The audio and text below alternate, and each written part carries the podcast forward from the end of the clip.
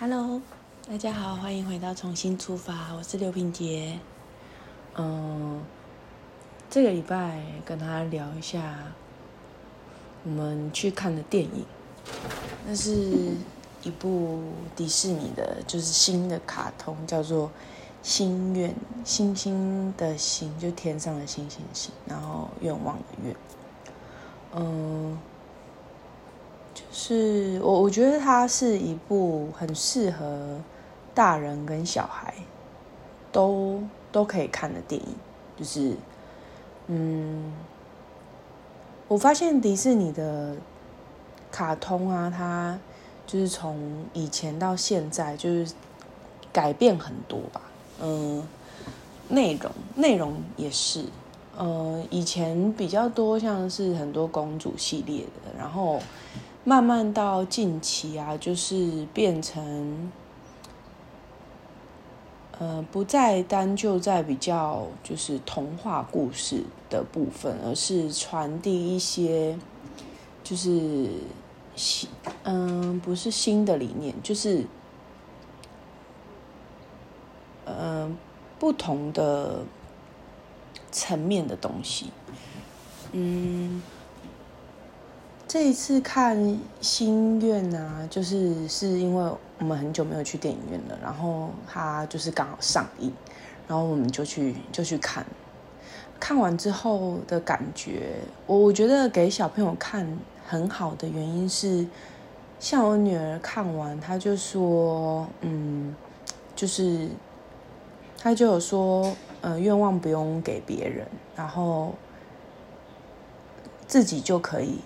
把愿望实现，这是他自己看完之后，然后他的他的感想。嗯，我大概讲一下他的那个，就是整个故事的内容。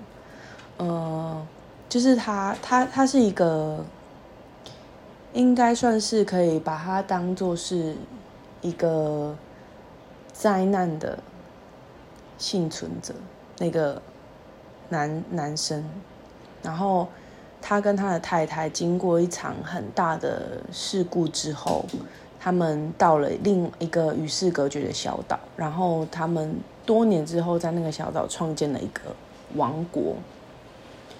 然后那个王国呢，它就是，嗯，主打的就是说，因为那个男男那个国王他经历了很大的变故之后，他。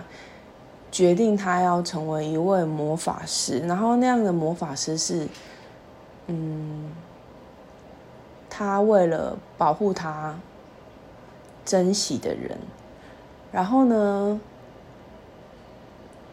他们欢迎所有来到这样国度的人，然后他会，就是那个国王，他会用他的魔法，呃，来守护每一个人的愿望。然后每一个人在这样的国度都可以安居乐业，然后他欢迎所有来自四面八方的人。嗯，然后之后他就是每一年都会成年的人呢，就是十八岁的人都可以把自己的愿望献给国王，然后国王会帮你保护他。但你一旦献出愿望，你会忘记你的愿望是什么。嗯。然后，嗯，就是这个故事的女主角，她是一个即将成年的女孩子。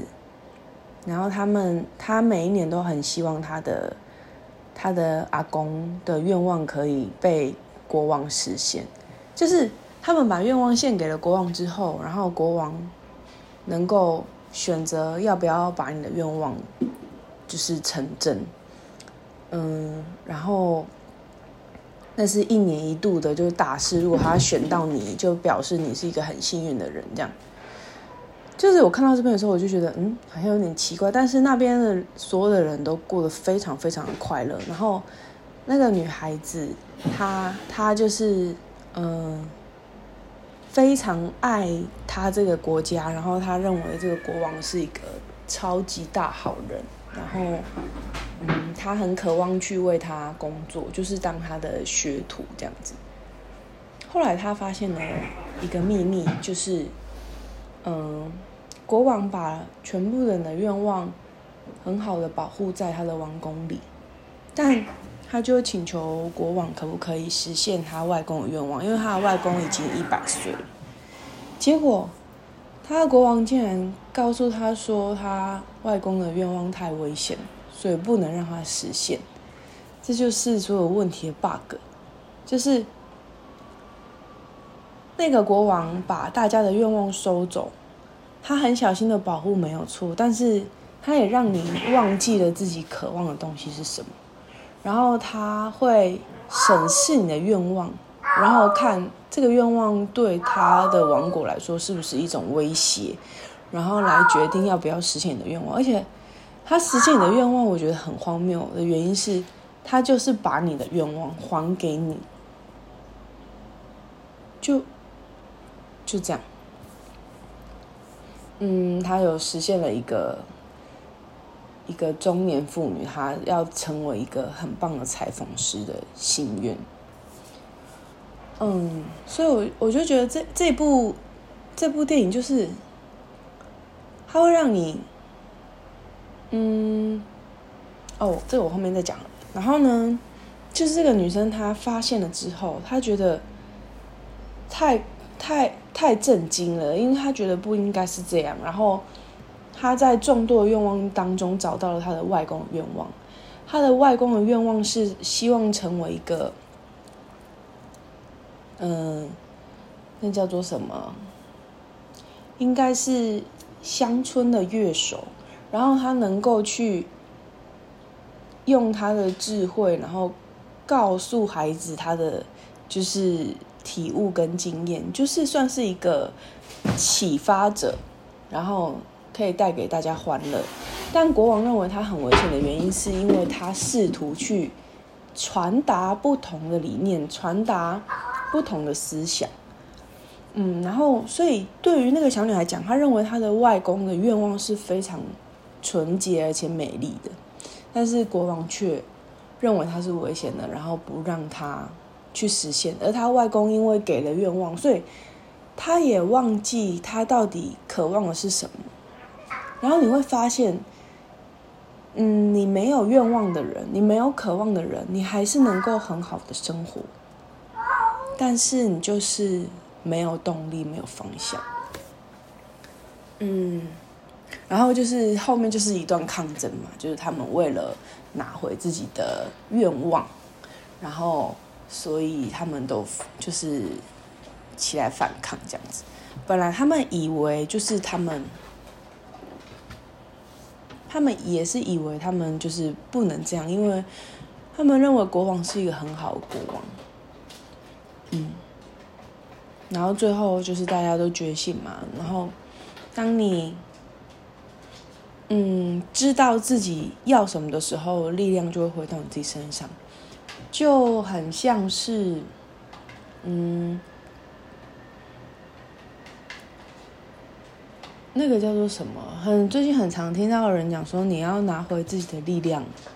然后就我我那天也是看到网络上面有人这样问，然后就说就就有人问说什么叫做拿回自己的力量？要怎么做才是拿回自己的力量？就是当你知道你是谁，你在做什么，而不是去做别人觉得你应该做的事情的时候，你不管做任何事，就算别人不认同，但你知道你为什么要这样子做的时候。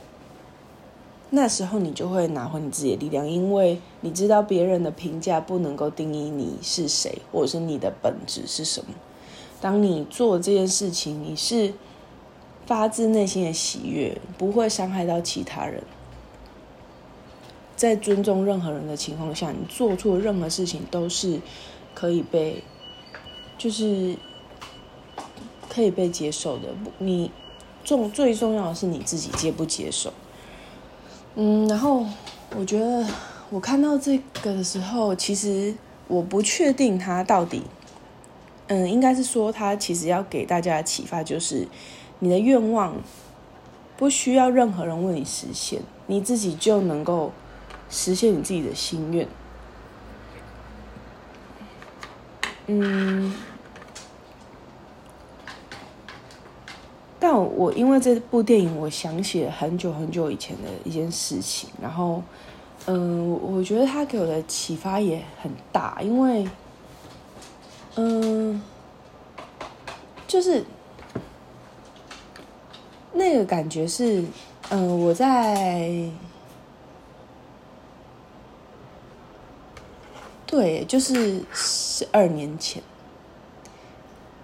我我我有一度进入了基督教，然后嗯，他是基督教的为他的基础，应该是这样讲。然后呢，他他。嗯，我们我们之前就是那其实就是社里社里应该就可以叫做社里教，他的他的那个教义的意思就是说呢，现在已经是不同的时代了。嗯，过去是摩西是最开始他带领的人们就是穿过红海嘛，然后他是嗯，他是他是最初的开创者。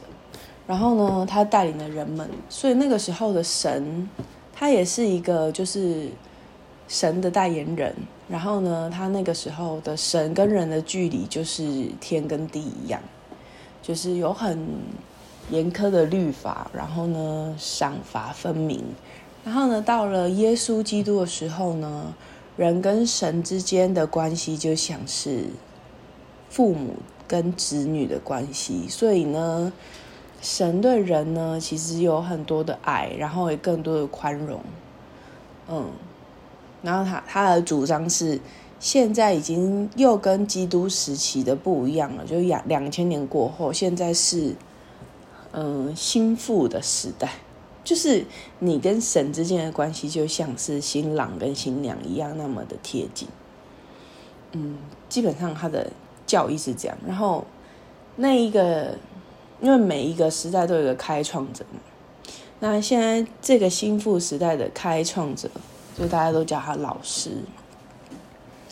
嗯，然后他会为大家每天都是都会接了很多的真言啊，跟神的讯息嘛。嗯，我我会，我那时候真的非常非常的投入，然后。嗯，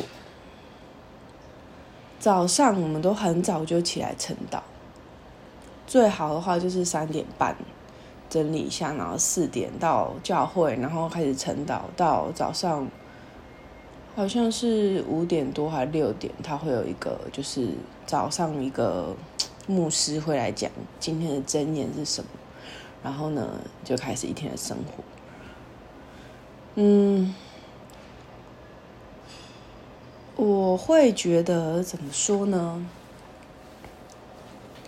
嗯，就是像就像心愿里面的国王那样，其实我觉得他本质并不是一个坏人，而且他的利益，某种程度上来讲，他是良善的，因为他想要保护大家。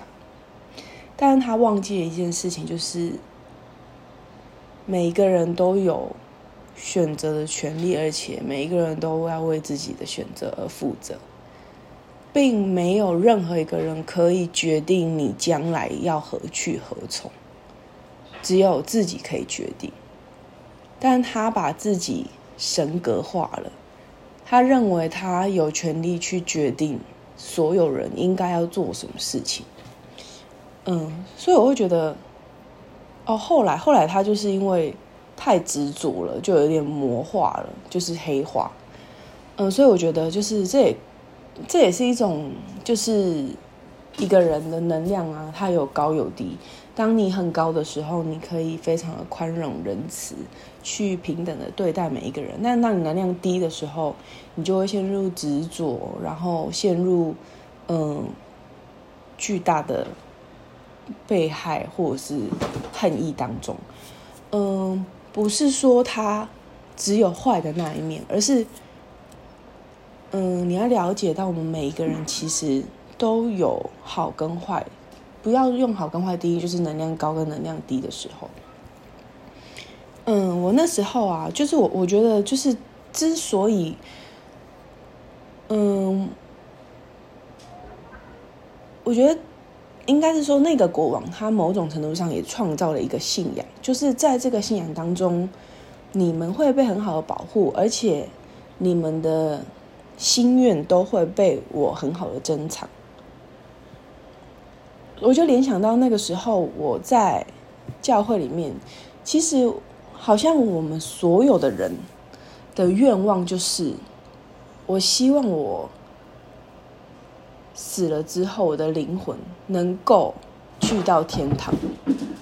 嗯，然后我们不断的去做忏悔。哎，这这也是跟我一个很大的，应该是说很粗细的。第一个就是，我我完全很难去体会到为什么我会跟神。的爱那么的紧密，嗯，然后再就是，为什么会有那么的那么多罪？他们会说你出生就是一种原罪。然后呢，嗯，他有很很多的规范，比如说他会叫你不要喝咖啡，不要吃泡面。其实我觉得很多东西你看的时候都觉得他的利益是很良善的，比如说你跟异性要保持距离。嗯，就是很多有默默。当你当你去触犯的时候，然后你就会开始悔改，去忏悔这样子。嗯，然后我们不是都会晨祷吗？很多人都有方言呢。你知道方言是什么吗？方言就是他们说是跟神之间灵魂灵魂的语言。就是当你祷告到了一个境界的时候，你的方言就会打开。那个方言是。超越人类的语言，而是直接从灵魂去跟神沟通的一种，就是另外一个语言。但我一直都没有开方言。然后有时候祷告到他们说很恳切的时候，会一直流眼泪嘛。其实我会觉得那不是错，而是，嗯，我我觉得有时候你在。在告白的时候，我觉得像是一种自我的对话，嗯，所以你会有很多豁然开朗的瞬间，嗯，但到了一个程度之后，有时候你会觉得，哎，我今天的祷告怎么都没有流泪，怎么都没有激动？你会觉得，哎，我是不是不够不够投入，不够什么？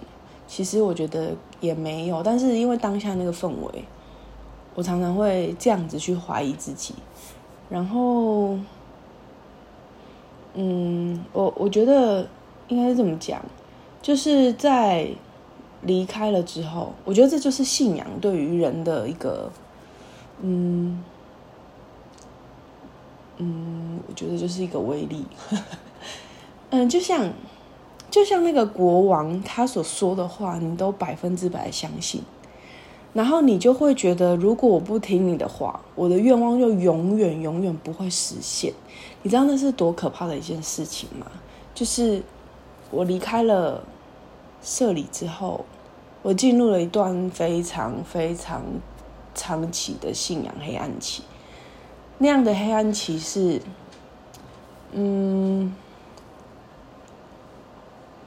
不是你不能够生活，就像没有心愿的人，把愿望记在国王那边的人，他还是可以安稳的生活，他还是可以活下去。但是你就会，我那时候在心里深深的觉得，我就知道我的愿望不会成真了。就是我现在虽然身体活着，但是我死了之后，我不会去，我不会去到天堂。然后你当你就是当你对于你的灵魂没有希望的时候，你你会觉得你活在这个世界上到底是为了什么？嗯，就是那种状态，而且那个状态长达了，你看我到现在我是去年，去年我觉得那个状态可以长达十年呢，就是十年之久，可能外人不会觉得你怎么了，但是你心里就是深深的知道，我那时候连我那时候甚至觉得我没有在靠近神的权利，因为我背弃了他。你知道那是一个多嗯，有些人可能觉得那个就是很很 crazy，但是我是深深深深的觉得，因为我一直觉得我是嗯，我从小我就相信这个世界上一定有老天爷，而且他很爱我。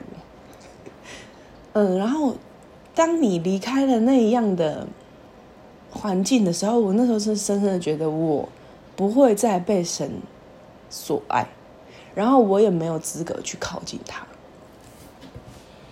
嗯，所以我觉得这就是一个很深沉的信仰黑暗期，然后到呃最后就是，嗯。我一个老师，他就跟我说：“他说，真正的神，并不会因为，并不会因为你去接触其他的领域，或者是你离开他而厌弃你。真正的神是不会这样的，不管你做任何事情，他都会永远爱你。然后，还有。”跟我讲了一句话，我真的是就是那个瞬间，就是感觉有点醒过来。他就说：“你为什么？你为什么会想要死后才进天堂，而不是现在就活成天堂？”我那时候想说：“对啊，因为其实我之前一直觉得，嗯，我不要再投身在这个地球上，就是因为我相信灵魂是累世的。”我一直没有办法理解为什么我要，我为什么会想要来地球生而为人。然后他那时候跟我讲完之后，他就说，一定是因为有什么原因，你一定可以得到什么，你一定可以收获什么，所以你才会降生在这个地球上。然后你现在完全就可以把现在的生活活成天堂，为什么？要等到死后才要去天堂呢对啊，为什么呢？就是 我那时候真的是很释怀耶，就是，嗯，为什么我我我必须要等到死后我才有资格？然后我现在所有的一切享乐都是错误，就是，然后你必须要不断的去悔改，到底要悔改什么？所以我会觉得说，对，就是那种感觉，他就是要告诉你的，就是你不需要透过任何人去达成你想要达成的东西，是你可以臣服在，呃，一切宇宙，就是，嗯，你没有办法去控制，你必须要学会臣服，但是你要相信一件事情，就是每一个人都是人，嗯。你不需要去透过另外一个人来达成你的愿望，就是你们都是一样的。你想要靠近神，你想要靠近你更内心的自己，你不需要透过任何人。就是你，你不会因为你离开他而失去，不要因为你离开他而失去你自己。嗯，所以我觉得，嗯，应该是说怎么讲呢？这这个就是我进入社里教，然后又离开了这件事情。实际上，在呃我的人跟我的就是物质层面上，其实我是没有任何的损失跟伤害。但我认为那是在于一个心灵跟心灵层面的一个很深很深的禁锢。嗯，所以我会觉得那那那个感觉就是，哦，我我了解了，但我我也知道我自己是自由的，嗯，所以我我我会觉得其实我我是很幸运的，就是我并没有因为这样子而永远离开神这件事情，嗯，而且我发现。不知道是现在网络真的很发达还是怎么样，就是 I G 都会常常有一些很陌生的邀约。我最近发现，就是我一律都把他们归类成诈骗集团，因为他们的套路跟就是开头都是一样的。但我最近有发现一个让我非常非常莫名其妙的一个就是团体嘛，他们就会先说：“你好，就是我是一个基督徒，然后呃，我我就是经过祷告很挣扎之后才决定跟你开口，然后请问你是基督徒吗？”而且是两个不同的人，然后用同样的就是文字，只是一个是简体，一个是繁体传讯息，就是那会让我觉得很很惊讶。嗯，因为第一个我有跟他讲说我不是基督徒，然后他就说：“那你相信老天爷吗？”我就说：“我相信。”他就说，呃，老天爷就是就是也可以理解成就是一个神啊，然后然后什么，他他就问我有没有兴趣了解什么之类的，我就说哦不用，我有自己就是靠近神的方式什么之类的。嗯，我会觉得，就后来就没有没有再去聊下去，因为我会，呃，然后我就觉得，嗯，这样子很。很让我诧异的原因，是因为如果他真的是诈骗集团，但他是用神的名义去靠近人，就会让我觉得非常非常的不妥。嗯，但是就就这样，反正，然后我我希望就是大家都可以很好的去分辨，然后，嗯，不管做任何事情，就是。都要时时刻刻的，嗯，去觉察自己的状态。我觉得这个是最重要的。就是，就像我学生命灵数，然后学学了好多有的没的。我觉得状态是改变最大的。就是，嗯，你要了解自己，会有。能量高的时候跟低的时候，然后你要做的并不是去，就像就像忏悔好，你不是去洗刷自己的罪行，让你自己不会有不好的想法或是不好的选择，因为所谓的不好，其实都是你的认知当中的，嗯，而且你不需要的是不是要改掉你自己，而是只是去调整。然后你能够接受你自己有这样的一面，但是没有关系，就是这就是你生而为人最可贵的地方。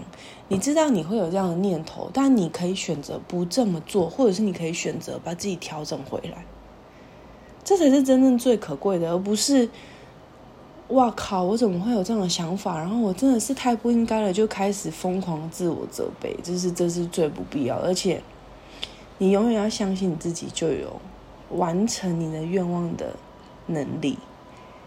当你知道你是谁，你在做什么的时候，真正的力量就会回归到你的身上。